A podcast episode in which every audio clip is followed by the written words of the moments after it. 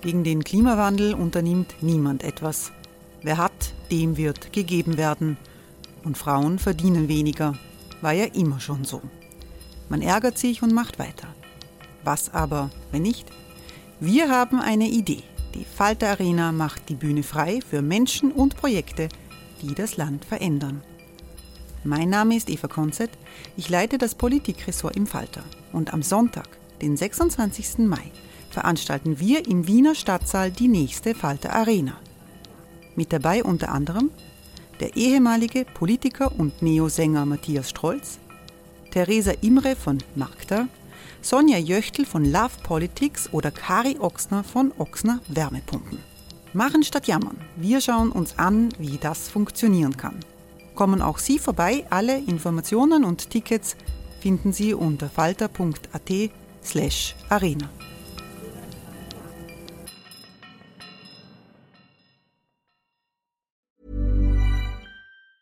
It's that time of the year.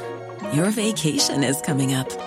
You can already hear the beach waves, feel the warm breeze, relax and think about work. You really, really want it all to work out while you're away. Monday.com gives you and the team that peace of mind. When all work is on one platform and everyone's in sync, things just flow wherever you are. Tap the banner to go to Monday.com.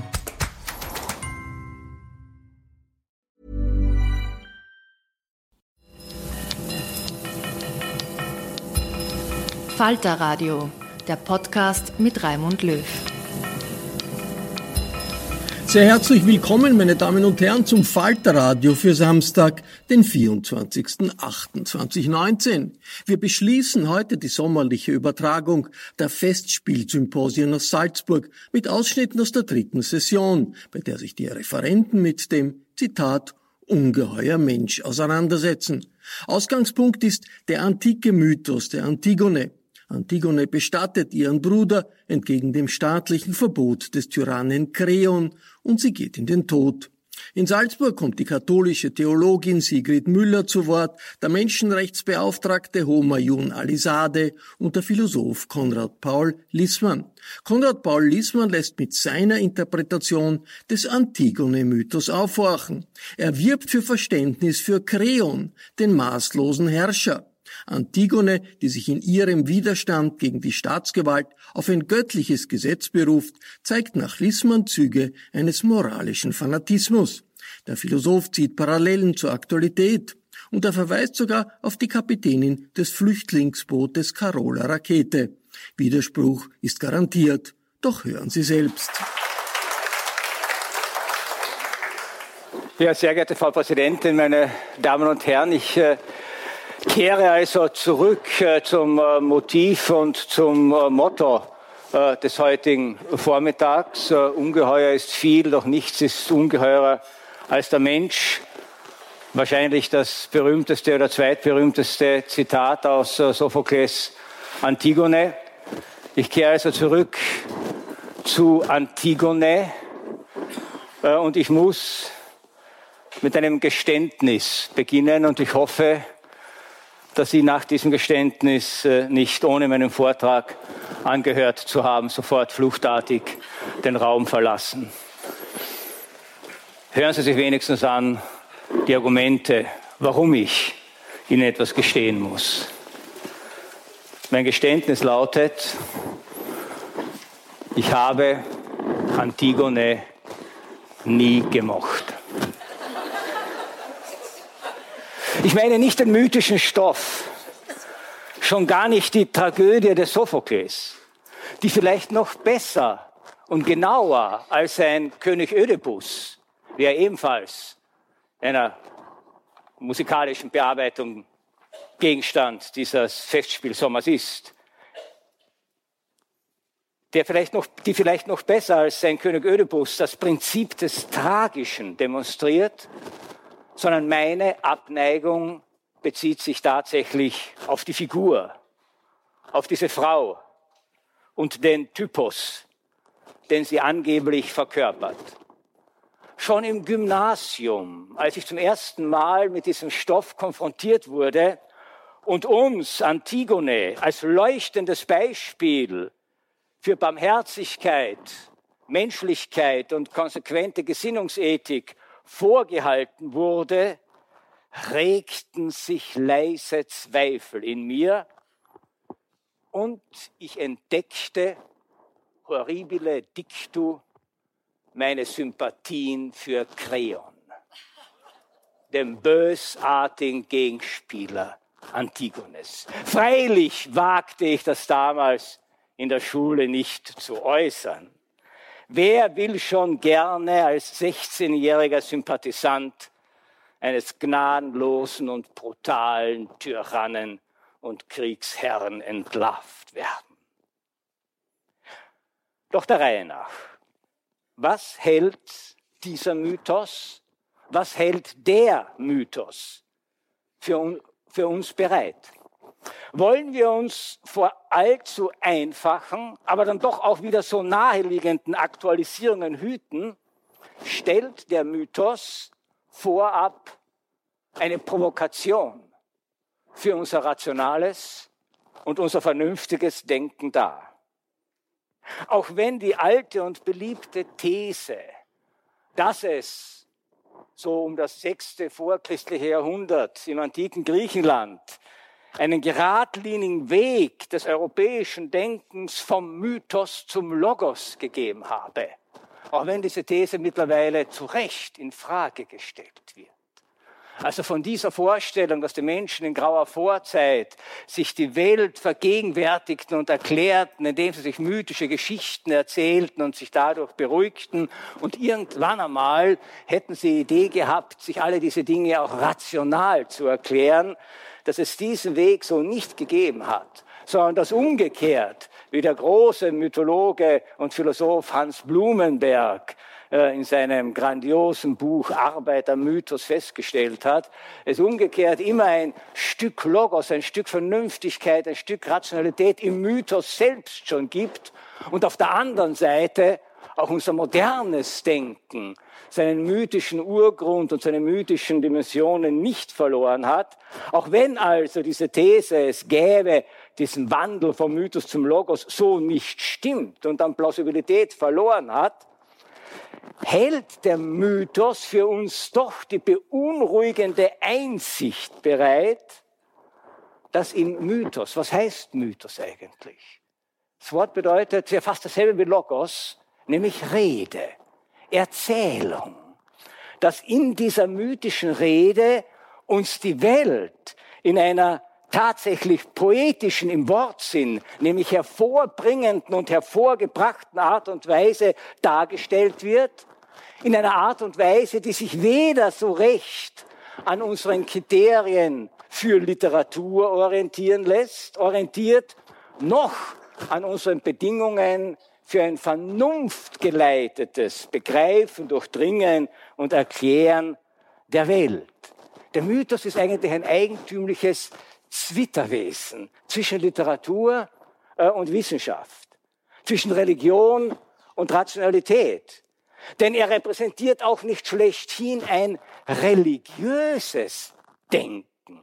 Auch wenn Götter in den meisten, zumindest antiken Mythen, und von denen sprechen wir ja hier heute, auch wenn Götter in den meisten Mythen, beileibe nicht in allen, eine Rolle spielen, sind das keine Götter, an die man so inbrünstig glaubt, wie etwa an die Götter der Offenbarungsreligionen. Mythen, zumindest ist das die These von Hans Blumenberg, der ich mich anschließe, Mythen kennen deshalb zum Beispiel keine Dogmen. Man kann auch gegen mythische Dogmen, weil es es nicht gibt, nicht verstoßen.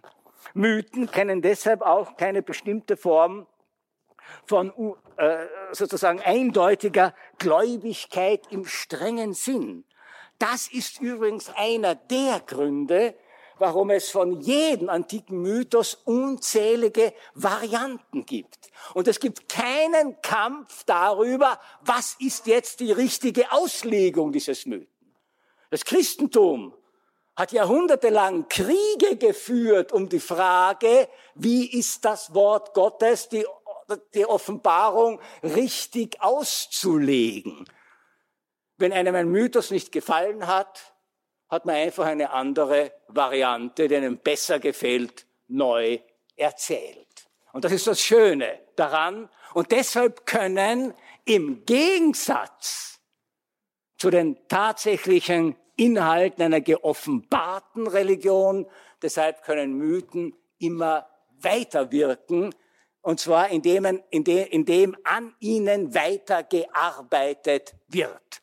Hans Blumenberg hat ja am Prometheus-Mythos gezeigt, wie der im Lauf von zweieinhalb Jahrtausenden immer wieder variiert, immer wieder thematisiert, literarisch, philosophisch, künstlerisch, ästhetisch, äh, theatralisch, musiktheatralisch bearbeitet worden ist. Und das Erbe dieser Bearbeitungen können wir in diesem Festspielsommer in Salzburg erleben. Alles Varianten und die sind deshalb möglich, weil die Urgestalt äh, des Mythos, seine Grundform, uns eine Geschichte erzählt, der wir immer noch etwas abgewinnen können, auch dann, wenn der Hintergrund, der historische Hintergrund, die Lebenswelt, aus denen diese Mythen standen, längst versunken und vergangen sind. Es kommt also darauf an, auf der einen Seite nicht darüber zu vergessen, nicht zu vergessen, dass Mythen natürlich einer Welt entstammen, die nicht mehr unsere Welt ist. Wir glauben nicht mehr an die olympischen Götter. Wir glauben nicht mehr an die antiken Heroen. Wir haben auch nicht mehr, leider, jenes Wissen, das an sich notwendig wäre, um in all diesen Varianten der Mythen immer auch dann den Witz etwa von Variationen, von Veränderungen, äh, von Modulationen äh, zu erkennen. Äh, die Besucher äh, der antiken Tragödien, die sich also etwa die Antigone äh, des Sophokles ansahen, die wussten ja, worauf Sophokles anspielte. Und sie erkannten sofort, in welchen Punkten er tradierte Erzählungen oder äh, gewohnte äh, Konzepte äh, dieser Figuren dramatisch verändert hat. Und gerade die Antigone ist ja jene Tragödie des Sophokles, wo der Dichter selbst am meisten hinzugedichtet hat. Das heißt also, wir haben in der Antigone eigentlich gar keinen Ursprungsmythos vor uns, sondern tatsächlich schon die Art und Weise, wie ein Dichter, ein Schriftsteller, ein Künstler sich diesen Mythos zurechtgebogen hat, und zwar durchaus schon damals aus politischen Absichten und mit politischen äh, Intentionen. Diese Zeit ist vorbei. Wir sitzen nicht mehr in einem antiken äh, Theater. Äh, Athen, äh, die Polis, äh, Theben, äh, das sind nicht mehr Orte, die fix in unserem kulturellen Gedächtnis verankert sind und ihren ganzen Bedeutungsreichtum noch entfalten könnten. Aber gleichzeitig sind die in diesen Mythen und in diesen Tragödien äh, verhandelten Schicksale, diese Konstellationen, die Konflikte, die Fragen, die hier aufgeworfen werden, gewisserweise noch immer auch unsere Fragen. Und darüber möchte ich jetzt anhand äh, dieses Mythos der Antigone oder Tragödie äh, der Antigone einige Überlegungen anstellen. Herr Kerbel hat er dankenswerterweise schon kurz äh, in seiner schönen Einleitung denn die Antigone-Geschichte referiert. Äh, ich brauche sie also jetzt nicht noch einmal äh, wiederholen. Äh, wir tendieren ja gerne dazu, und so habe ich im Gymnasium die Antigone auch kennengelernt, dieses Stück, diese Tragödie tatsächlich in einer glatten Schwarz-Weiß-Sicht zu lesen. Auf der einen Seite Kreon, der Machthaber, der Tyrann, machtgierig, grausam, unbeherrscht, erfüllt von einer Hybris, Selbstüberschätzung, jähzornig, tyrannisch.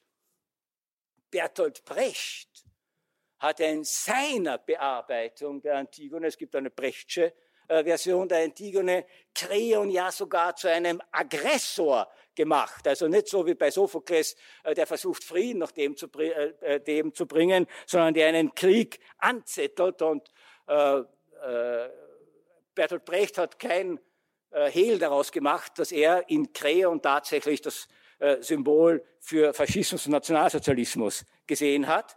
Und auf der anderen Seite Antigone, die moralisch integre, die unbeugsame, die nur ihrem Gewissen verpflichtete, Ur- und Vorbild für Zivilcourage, für den Widerstand der Ohnmächtigen, für den Widerstand der Frau gegen die grausame und illegitime Macht der Männer.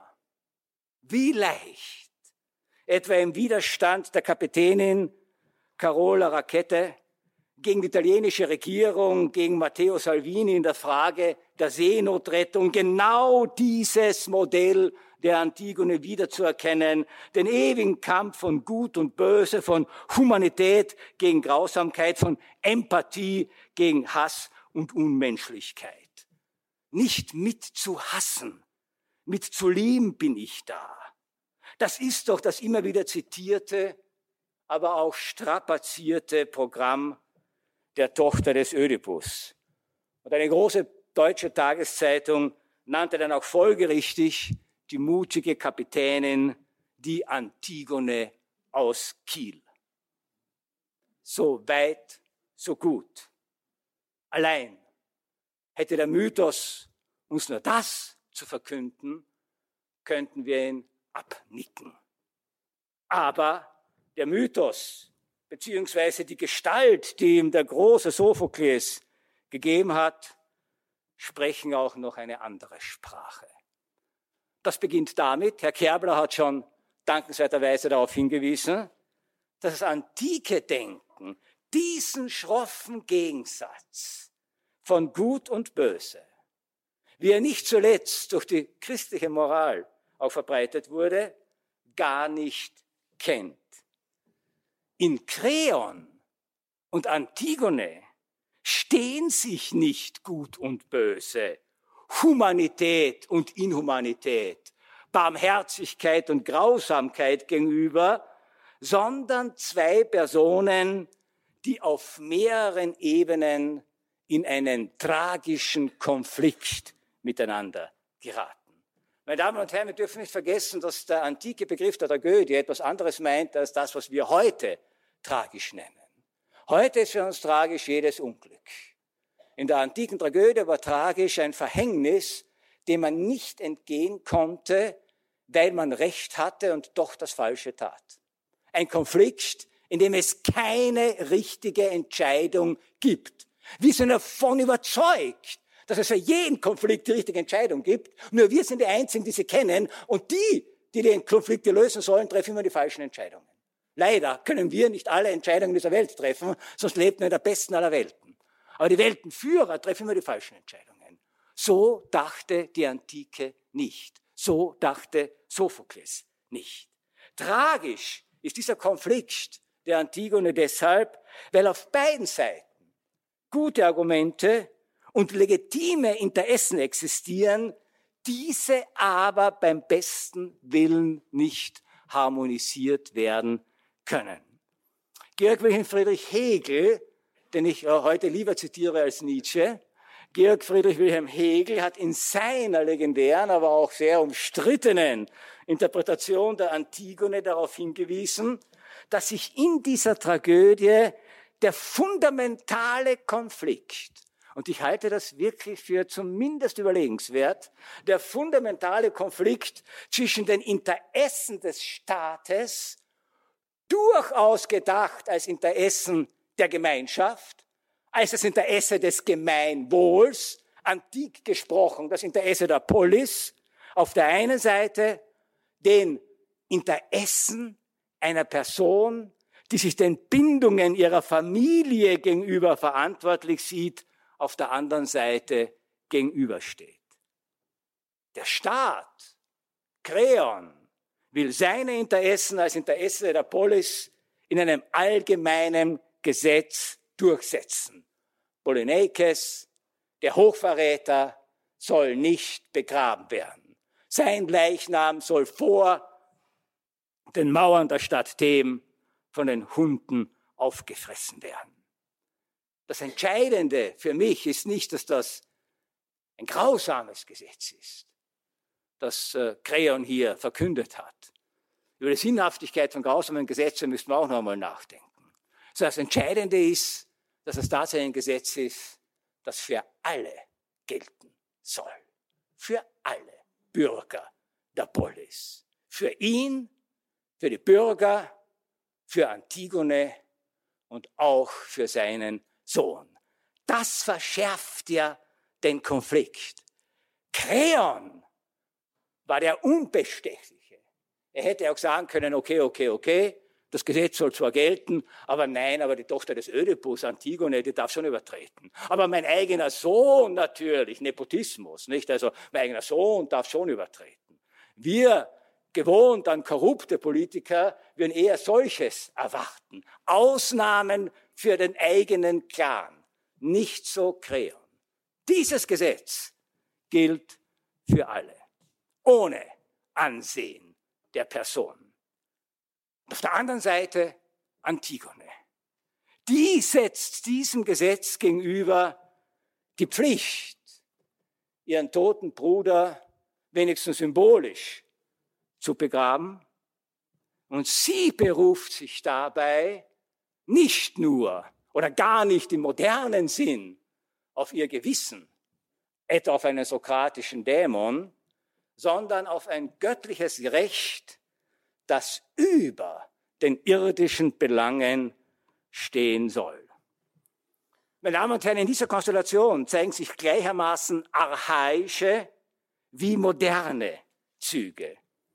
Oder anders formuliert, jede sinnhafte Aktualisierung der Antigone müsste das Archaische dieses Konflikts in unserer modernen Gesellschaft durchschimmern lassen.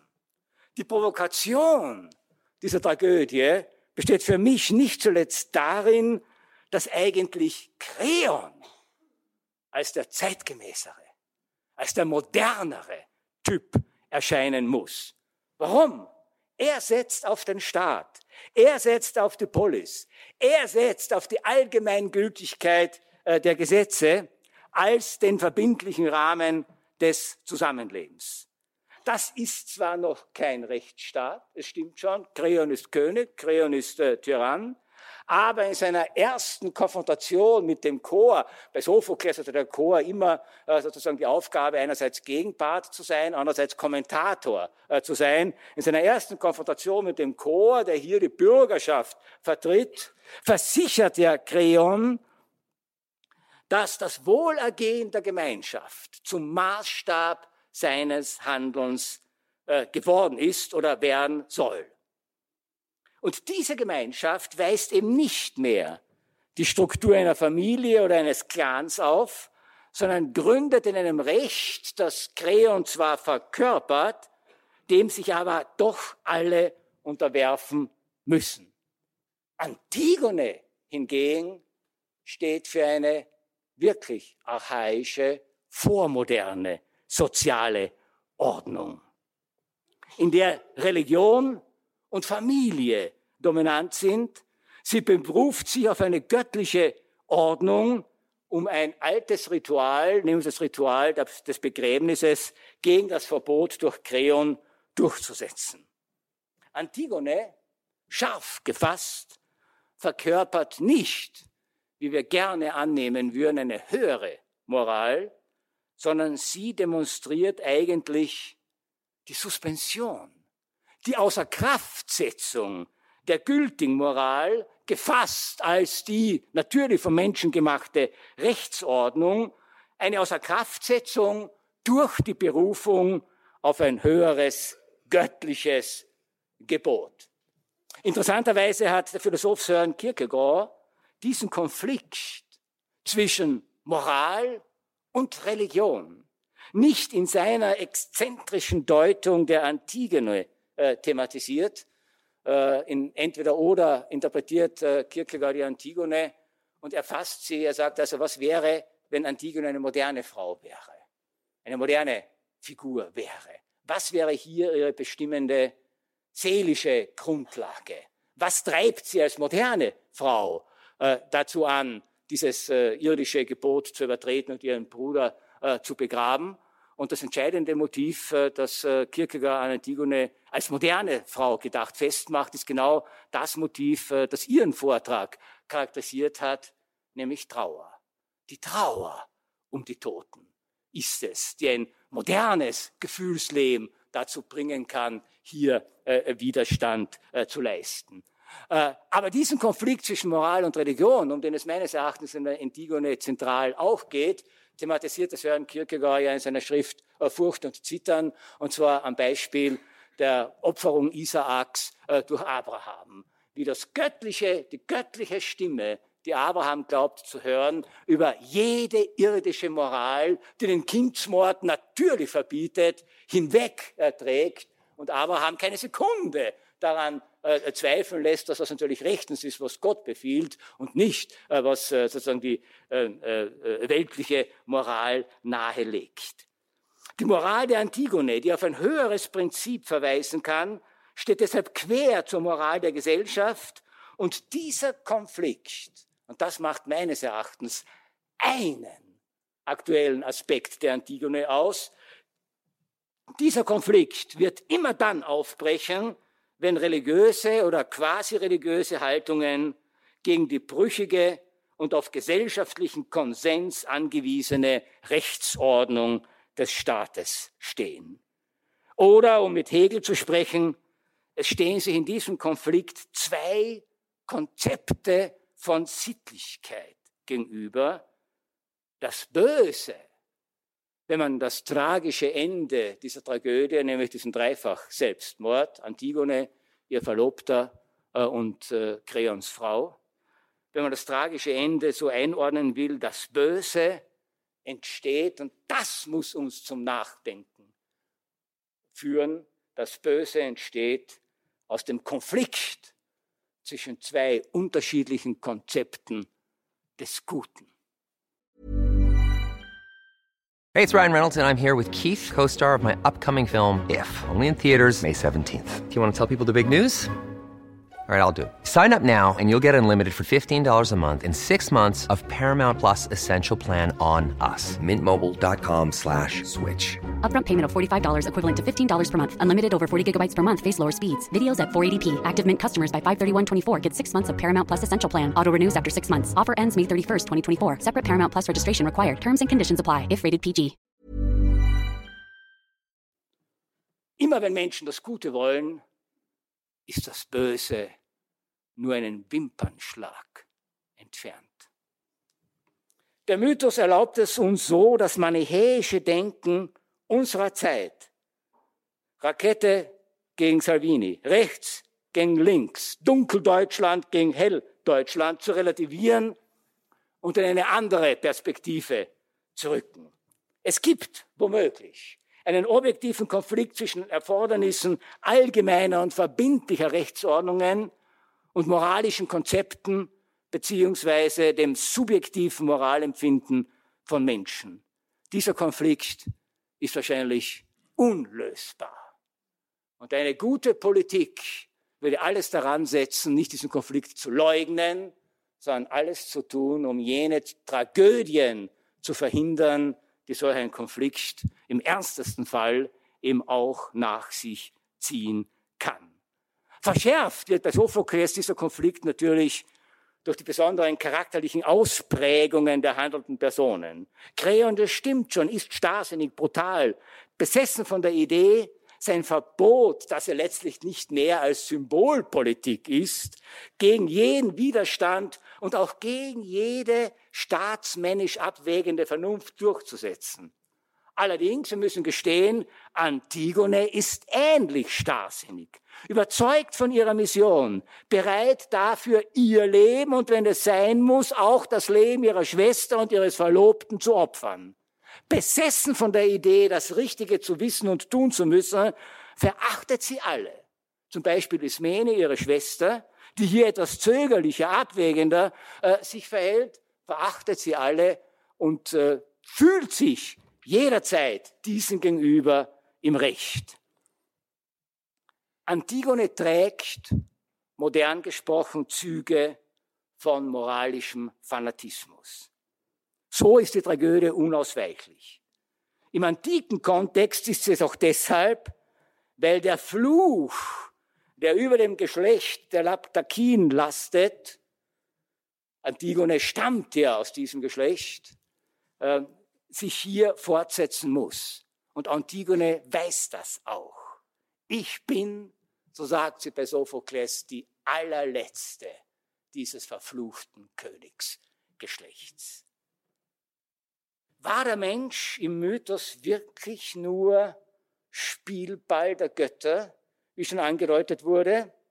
Die Antigone enthält ja eine der berühmtesten Chorstrophen des Sophokles, die uns erstaunen lassen über die souveräne Selbstbeschreibung des Menschen, der hier Ausdruck verliehen wird. Ungeheuer ist viel, doch nichts ist ungeheurer als der Mensch. So die Übersetzung von Friedrich Hölderlin. Liest man nicht nur diesen Einleitungsvers dieser Strophe, sondern diese gesamte Chorstrophe, ist mir eigentlich erstaunt, was hier als das Ungeheuerliche des Menschen äh, bezeichnet wird. Das griechische Wort an dieser Stelle für Ungeheuer, Sie haben es auch im Programmheft stehen, äh, Denos, hat ja zweierlei Bedeutungen. Es kann das Furchtbare, das Schreckliche, das Entsetzliche bedeuten, aber auch das Großartige, das Wunderbare, das Staunenswerte. Und das Ungeheure, das diesen Menschen auszeichnet, der Sophokles hier beschreibt. Äh, und äh, Altphilologen sind sich ziemlich einig darüber, dass diese Chorstrophen äh, die Sophokles hier gedichtet hat, relativ unabhängig eigentlich vom Handlungskontext eingeschoben worden sind und in unterschiedlichen Tragödien immer wieder verwendet werden können. Also gleichsam die philosophische Position des, des, des, des Autors, des Dichters, des Tragödiendichters äh, markiert. Das Ungeheure, von dem hier die Rede ist, ist eigentlich das, was der Mensch erstaunlicherweise imstande ist äh, zu leisten. Es ist sozusagen eine Eloge auf die Kreativität und auf die technische Schaffenskraft des Menschen, die hier angestimmt wird. Er fährt auch im Sturm, im Winter über das graue Meer und schlägt sich durch den Bogenschwall. Er beutet, er beutet der Götter Höchste, die Erde, unerschöpflich und unermüdlich aus, wenn er sie etwa durch seine Pflüge beackert und bearbeitet und ihr das Metall aus den Minen äh, zieht. Äh, das ist sehr hochinteressant, dass schon in der Antike offensichtlich ein Bewusstsein davon war, dass Naturbeherrschung mit Naturausbeutung und Naturunterwerfung Hand in Hand geht. Er fängt die Tiere, er, er, er, er zähmt sie. Er bezwingt mit List und Kunst das bergdurchwandelnde, freischweifende Wildtier. Er zähmt sich seine Rosse. Er hat die Fähigkeit, heißt hier bei Sophokles weiter, Städte zu ordnen und bei Frost unter freiem Himmel äh, zu äh, überwintern. Er ist allbewandert, der Mensch. Das heißt, es gibt, modern gesprochen, keine ökologische Nische, auf die er festgelegt ist. Er kann sich über die ganze Erde ausbreiten. Gedanken zweieinhalb Jahrtausende vor der modernen Bevölkerungsexplosion formuliert. Er ist sogar imstande, Krankheiten zu therapieren und zu besiegen. Es gibt nur eines, dem man nicht entrinnen kann. Und das ist der Tod. Hervorragend aber, so Sophokles hier weiter, ist er darin, dass er die Kunst der Geschicklichkeit, die er hat, einsetzen kann, bald zum Guten, bald zum Bösen. Das heißt, diese Fähigkeit des Menschen, seine Intelligenz, seine Kunstfertigkeit, Techne hat im Griechischen noch die Bedeutung sowohl von technischer Naturbeherrschung als auch von Kunst äh, im ästhetischen äh, Sinne. Diese Fähigkeit kann er sowohl für das eine als auch für das andere einsetzen. Was ist aber das Maß dafür, ob etwas gut ist oder nicht gut ist? Ob wir unsere Intelligenz, unsere Fähigkeiten für etwas Gutes oder etwas Böses einsetzen. Und auch hier gibt Sophokles eine Antwort, die natürlich klassisch griechisch ist. Gut ist genau dasjenige aus der Gemeinschaft, dem Gemeinwohl, dem Staat, der Polis nützt. Wer sich diesem Guten nicht verbindet, mit dem will ich weder am Herd sitzen noch sein Gesinnungsgenosse sein. Hier schließt sich erst wieder der Kreis zur Handlung der Antigone, denn jetzt stellte sich für die Zuschauer des antiken Theaters genauso wie für uns heute äh, die Frage, wer von diesen beiden Protagonisten, Kreon oder Antigone, nützt eigentlich dem gedeihlichen Zusammenleben, dem Gemeinwohl, der Gesellschaft, der Gemeinschaft durch sein Verhalten, durch seine Handlungen mehr oder wer schadet dieser Gemeinschaft und wird dadurch äh, böse. Aus heutiger Perspektive würde ich sagen, gut ist keiner von beiden. Kreon, so würden wir modern sagen, missbrauchte seine Macht. Er ging zu weit. Theresias, der blinde Seher am Ende der Tragödie, macht ihn ja auf den Eigensinn als seine verhängnisvolle Triebfeder seines Handelns aufmerksam. Vielleicht gar nicht so sehr Hybris, sondern Eigensinnigkeit. Und führt in die Paradoxie seines Handelns vor Augen. Welchen Sinn soll es denn haben, Tote durch das Bestattungsverbot symbolisch sozusagen noch einmal zu töten? Creon unterstellt äh, Theresias übrigens äh, sofort, dass er durch seine Gegner bestochen worden ist für diese Prognose und für diese äh, äh Weissagung. Aber dann macht äh, Theresias Creon klar, wenn er so weiter tut, dann wird er weiter Unheil, Krieg, Leid und Verhängnis über dem bringen. Und erst da kommt Creon zur Einsicht, wie wir wissen, zu spät. Creon hat meines Erachtens vehement gegen eine grundlegende Tugend des antiken Lebens äh, verstoßen, nämlich gegen die Tugend des rechten Maßes. Er ist maßlos geworden in seinem Herrschaftsanspruch. Er ist maßlos geworden in seinem Versuch, Recht durchzusetzen. Im antiken Denken gibt es also weniger den bösen Menschen als denjenigen, der nicht imstande ist, das rechte Maß äh, zu finden. Eine Besinnung auf solch eine Ethik des rechten Maßes täte vielleicht einer Zeit ziemlich gut, nämlich unserer Zeit, zu deren Prinzipien ja die Maßlosigkeit, die Übertreibung, die medial erzeugte Hysterie durchaus zu gehören scheinen. Aber auch Antigone ist nicht frei von ähnlichem Starrsinn.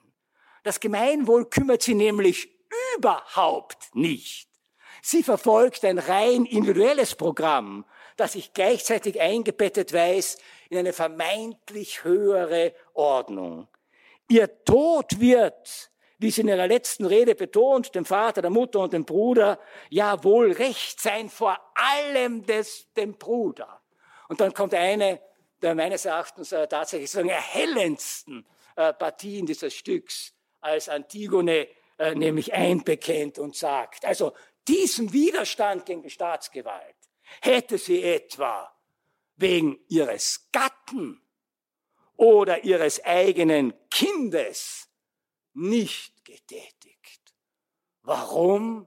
Mein Gott, wenn der Gatte umgebracht wird, heiratet man einen anderen Mann. Wenn das Kind stirbt, lässt man sich ein neues machen. Steht wörtlich bei Sophokles. Aber den Bruder bekommt man kein zweites Mal. Ihre Eltern sind tot. Der Bruder war einmalig. Und deshalb muss sie ihn betrauern, deshalb muss sie Widerstand leisten, deshalb muss sie ihr Leben riskieren. Hegel hatte nicht Unrecht. Hier zeigt sich ein Denken in Familienstrukturen, die die unsring nicht mehr sind. Aber diese Tragödie könnte auch zeigen, was es bedeutet, wenn Konzepte einer familiär gebundenen Moral, in der die Positionen und die Werte der einzelnen Mitglieder der Familie genau festgelegt wird. Was ist ein Bruder wert? Was ist eine Schwester wert? Was ist eine Tochter wert? Was ist ein Vater wert? Eine Moral, die auf solchen Wertvorstellungen beruht und die dann in Konflikt gerät mit allgemeinen äh, Prinzipien, wozu das führen kann, auch das könnte uns diese Tragödie demonstrieren. Das Ungeheure des Menschen zeigt sich nicht darin, dass wir alle auch böse sein können, sondern zeigt sich in unserer grundsätzlichen Janusköpfigkeit. Der Mensch ist Einzelner und Mitglied einer Gemeinschaft. Er meistert und beherrscht die Natur und schändet sie dadurch zugleich. Er lehnt sich gegen sein Schicksal auf und ist doch dem Tod ausgeliefert. Er kann all seine Vermögen, all seine Gewalt, all seine Fähigkeiten zum Leiden und zum Herrschen, zum Erdulden und zum Aufbegehren für die eine, aber auch für die andere Sache verwenden. Letztlich ließ er sich sagen, das Ungeheure, von dem Sophokles hier spricht, liegt genau in dieser Unsicherheit. Nicht zu wissen, wann man tatsächlich Unrecht tut. Human wäre es, zu diesem Wissen des Nichtwissens, um nun wenigstens Sokrates zu zitieren, sich zu bekennen und jene Angemessenheit walten zu lassen, die Kreon vermissen ließ, aber auch jene Frage zuzulassen, die sich Antigone nicht gestatten wollte, nämlich ob das, was für mich das Richtige ist, auch durchgesetzt werden muss, wenn es nicht nur, also wenn es auch mein und das Verderben anderer Menschen bedeutete. Die Antigone kennt am Ende drei Tote. Antigone, Heimann und Eurydike und einen gebrochenen Mann, Kreon. Ist nicht er die eigentlich tragische Figur? Antigone durchlebt keinen Konflikt. Sie weiß, was richtig ist, sie ist bereit, dafür ihr Leben zu opfern und sie opfert ihr Leben. Es ist geradlinig.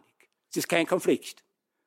Der Politiker jedoch, Kreon, der zu spät, der zu spät zur richtigen Einsicht kommt, der durch das grausame Schicksal, das ihn traf, gezwungen wurde, einzubekennen, dass er allen anderen gegenüber Schuld auf sich geladen hat. Oder wie es bei Sophokles heißt, Kreons letzte Worte, die Schuld nimmt niemand mir ab. Weiß ich doch nicht, wen zuerst ich anschauen, zu wem den Kopf ich beugen soll. Alles schwankt, was mich hielt. Kreon ist am Ende zutiefst verunsichert. Und er muss mit diesem Schwanken fertig werden. Und er ändert. Er ist die einzige Figur dieser Tragödie, die sich ändert. Der zu einer neuen Einsicht gekommen. Der weiß, dass er falsch gehandelt hat. Der von seiner Selbstgewissheit und Selbstsicherheit Abschied nehmen muss. Und das auch tut. Und da frage ich mich, ist zu dieser Abkehr von Selbstgewissheit und Selbstsicherheit nicht doch auch eine Größe erforderlich, die in der gegenwärtigen Politik kaum noch jemand imstande ist aufzubringen. Und dann verbindet Kreon ja noch etwas mit unserer großen Mythologie. Die Frau Präsidentin hat es am Anfang angeschnitten. Kreon ist der König von Themen. Er ist zum dritten Mal König von Themen. Er springt immer dann ein, wenn alle anderen versagen und nur Regierungskrisen produzieren. Laios, der von seinem Sohn, ohne dass er es weiß, Ödipus erschlagen wird. Wer übernimmt nach Laios Tod die Herrschaft über dem? Kreon. Dann kommt Ödipus, der rechtmäßige, rechtmäßige König. Was macht er? Er kommt drauf, er hat seinen Vater erschlagen, hat seine Mutter geheiratet, sticht sich die Augen aus und verschwindet. Was passiert mit dem? Na, Kreon ist wieder da. Endlich sind die, sind die Kinder, die Söhne des äh, Ödipus äh, äh, regierungsfähig. Kreon, brav er ist, übergibt das Amt an äh, Polynekes und Theokles. Was machen die? Sie machen einen Bürgerkrieg, bringen sich gegenseitig um. Äh, wer bringt wieder Ordnung in das Chaos? Kreon. Endlich ja, herrscht wieder Frieden, dann kommt Antigone und macht ihre äh, Geschichten äh, wegen dieses toten äh, Polynekes. Verstehen Sie vielleicht, dass dieser Kreon ein bisschen ungeduldig werden konnte, ein bisschen nervös werden konnte? Aber er ist der König von Theben. Und Theben, wie Sie wissen, ist eine Gründung von Kadmos. Und Kadmos, wie Sie wissen, ist der Sohn des phönizischen Königs Agenor und Bruder der Europa. Nachdem, Euro, nachdem Europa von äh, Zeus als Stier entführt worden ist und keiner wusste, wo sie war, sie war auf Kreta, aber das konnte man nicht ahnen, ähm, äh, Satellitenbeobachtung gab es noch nicht, äh, hat Agenor seine Söhne ausgesucht, Europa zu suchen. Niemand hat sie gefunden, aber Kadmos hat wenigstens Them gegründet, eine Stadt, die allerdings dem einen oder anderen Verhängnis, wie sie aus der Geschichte der Mythen wissen, unterlegen ist. Man könnte also auch sagen, wenn es uns nicht gelingt, in einem geistigen Sinn Europa zu finden, dann werden wir nichts anderes, wird uns nichts anderes übrig bleiben, als ein neues Thema zu gründen. In diesem Thema allerdings, äh, glaube ich, werden Politiker vom, von der Statur eines Kreon vielleicht wichtiger sein als die Antigones. Vielleicht verstehen Sie nun, warum ich schon als Schüler intuitiv Kreon, die eigentlich, in Kreon die eigentlich tragende und auch tragische Figur der Antigone gesehen habe. Danke. Sie hörten den Philosophen Konrad Paul Lissmann mit einer ungewöhnlichen Interpretation des klassischen Antigone-Dramas bei der dritten Session des Symposiums der Salzburger Festspiele am 19. August. Ich bedanke mich bei den Salzburger Festspielen, bei Präsidentin Helga Rabel-Stadler, bei Carolina Wierhahn und bei Edwin Pfanzagel-Cardone für die Unterstützung bei diesem Podcast. In einem zweiten Teil bringen wir die Diskussion darüber, ob es Gut und Böse in der Politik überhaupt geben kann und was das für die Orientierung jedes Einzelnen bedeutet. Neben dem Philosophen Lissmann sind die katholische Theologin Sigrid Müller und der Menschenrechtsexperte Homayun Alisade zu Gast bei Moderator Michael Kerbler. Ich bedanke mich bei allen, die uns zuhören, für ihr Interesse besonders aber bei den Hörerinnen und Hörern, die uns auf UKW folgen im Freirad Tirol und auf Radio Agora in Kärnten. Die Signation kommt von Ursula Winterauer, die Technik betreut Anna Goldenberg.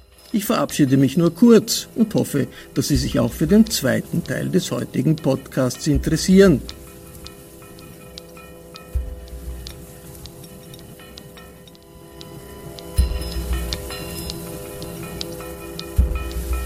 Sie hörten das Falterradio, den Podcast mit Raimund Löw.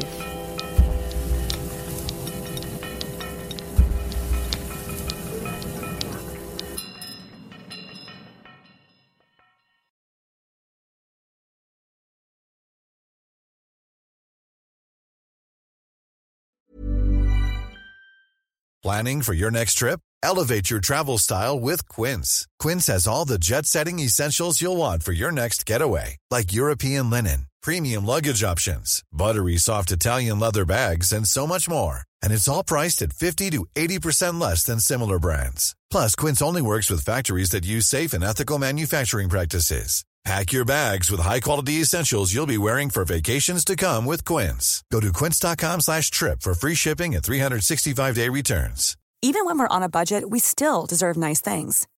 Quince is a place to scoop up stunning high-end goods for 50 to 80% less than similar brands. They have buttery soft cashmere sweaters starting at $50, luxurious Italian leather bags, and so much more. Plus, Quince only works with factories that use safe, ethical, and responsible manufacturing. Get the high-end goods you'll love without the high price tag with Quince. Go to quince.com slash style for free shipping and 365-day returns.